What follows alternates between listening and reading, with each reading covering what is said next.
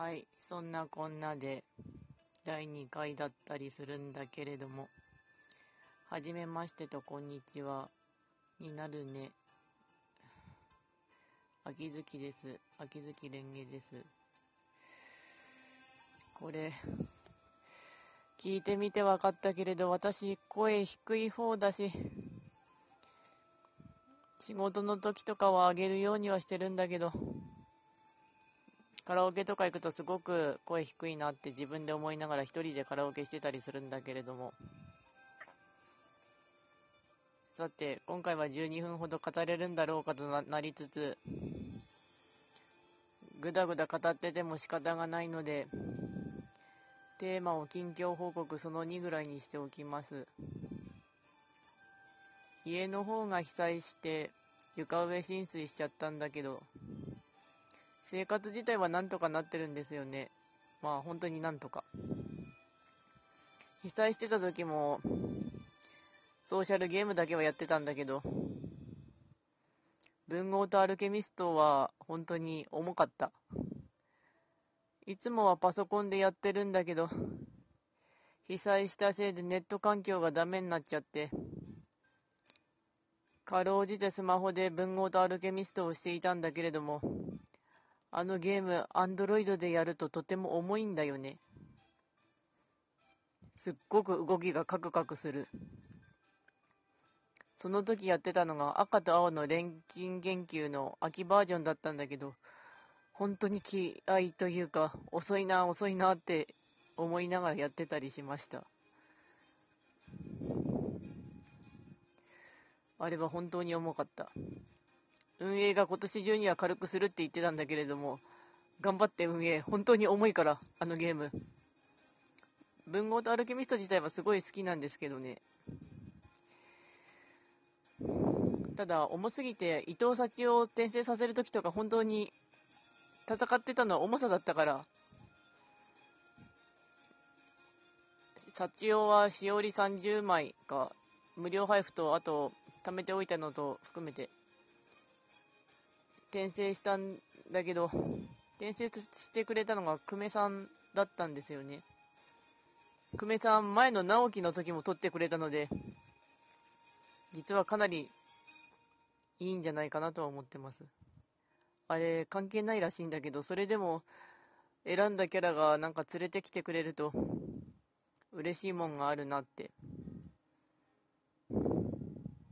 ただ本当に何回も言うけれど、文豪とアルケミストは、アンドロイド版はとても重い。被災してからソーシャルゲームの方はまあ、やらなくなったやつもいくつか増えたんだけど、やってるのが、艦隊コレクションと、刀剣乱舞と、文豪とアルケミストと、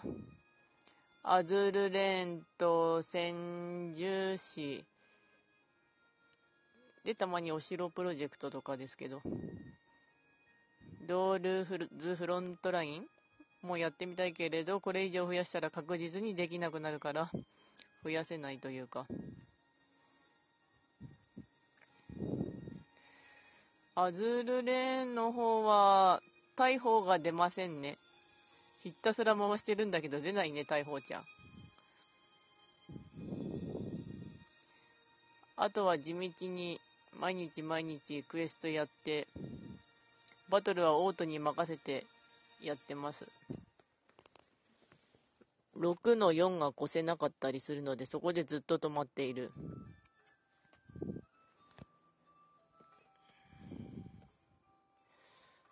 艦隊コレクションの方は被災した時がちょうどごたごたがあって秋テストがやってなかった頃でできるのかなとかって思ってたらなんとかパソコンのネット環境も復活したんでアズールレーンじゃなかった艦隊コレクションはできるようになったんだけどまあちょくちょく遠征だけは回してたんだけどね秋のテストの方は E4 でヘイで今最後のゲージ、戦力ゲージ削ろうとしているところなんだけれども、やる気がないね。一応やってるんだけれども、きついところはあるね。艦隊コレクション2になってから、いつも稼げるポイントが全部リセットされちゃって、マップも変わっちゃったからどこで稼げるかっていうのが全くわからない。オリョクルとかすごいやってたのに。カンコレの方と、あとトーラブの方はだいたい3年ぐらいかなとは。一番初めてやったのが刀剣乱舞で、初期刀が山んば切国広ですね。今は名前言えるけれども、覚えてなかった。覚えられなかった、最初の方は。見た目で選びました。これでだいたい5分ぐらいかな。ソーシャルゲームについては暇つぶしにやってたりするんだけれども、末大き系のゲームも好きだったりしつつ、今回はもういっそのことソーシャルゲームで残りの半分も埋めてしまおうかと思うんだけれどもトーク。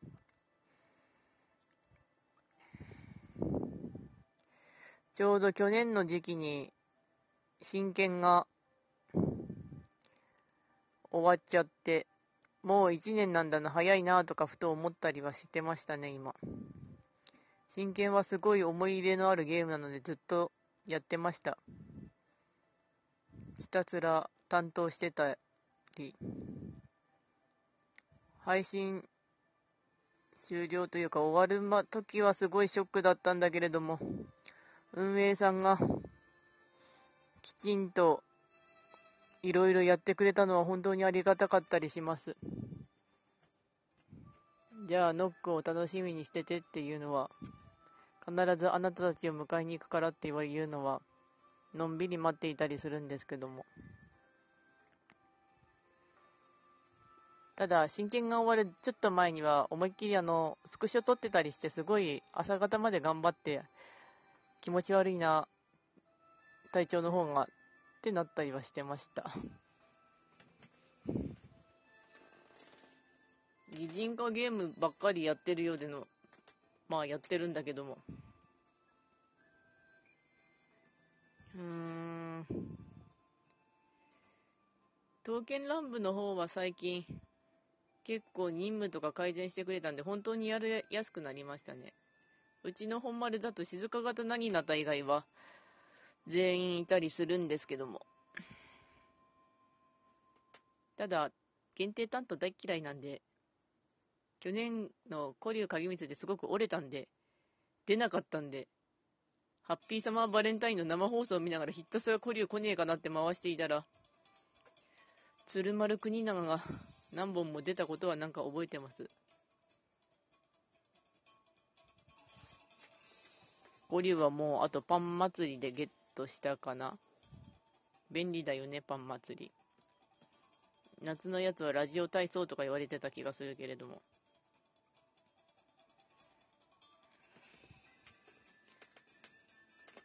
ゲーム自体は集中してればというか、同じのというか、まあ、だらだらやれるタイプだったりするんですけども、どれでも一致団結とかはゲーム重かったんで止めましたね。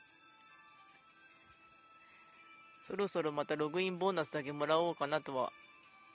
やってますけど。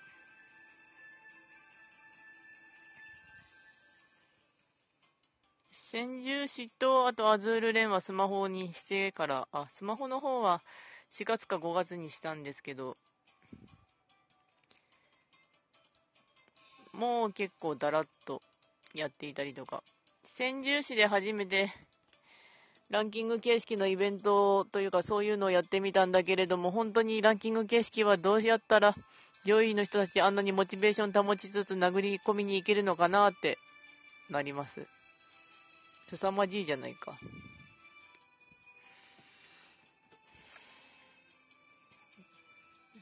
体調崩しそうだったりして怖いんですけど、ね、あれ、推しのためならって、推しのためなら頑張れるって気持ちもわかるけれど、私はそこまで頑張れないよねっていうか、頑張りたくないよねっていうのはあったりします。推しというか好きなキャラを残り2分ぐらいで語るとしたら、艦隊コレクションだったら、初期艦の稲妻ちゃんとしぐれ。とか、あと、小角と髄角の姉妹好きだったりしますね。刀剣乱舞だと山ンバグイエ国広と食材桐光忠とかいろいろ。真剣だったら保全場りんちゃんとか好きですけど、女の子はみんな可愛くて好きだし、背景重かったよね、あれ。アズールレーンだと、みんなまんべんなく使っていたというか、とにかくあのゲームはレベルアップが楽なのがいいと思います。好きなキャラは、なんだろう。って言うとあれだけど。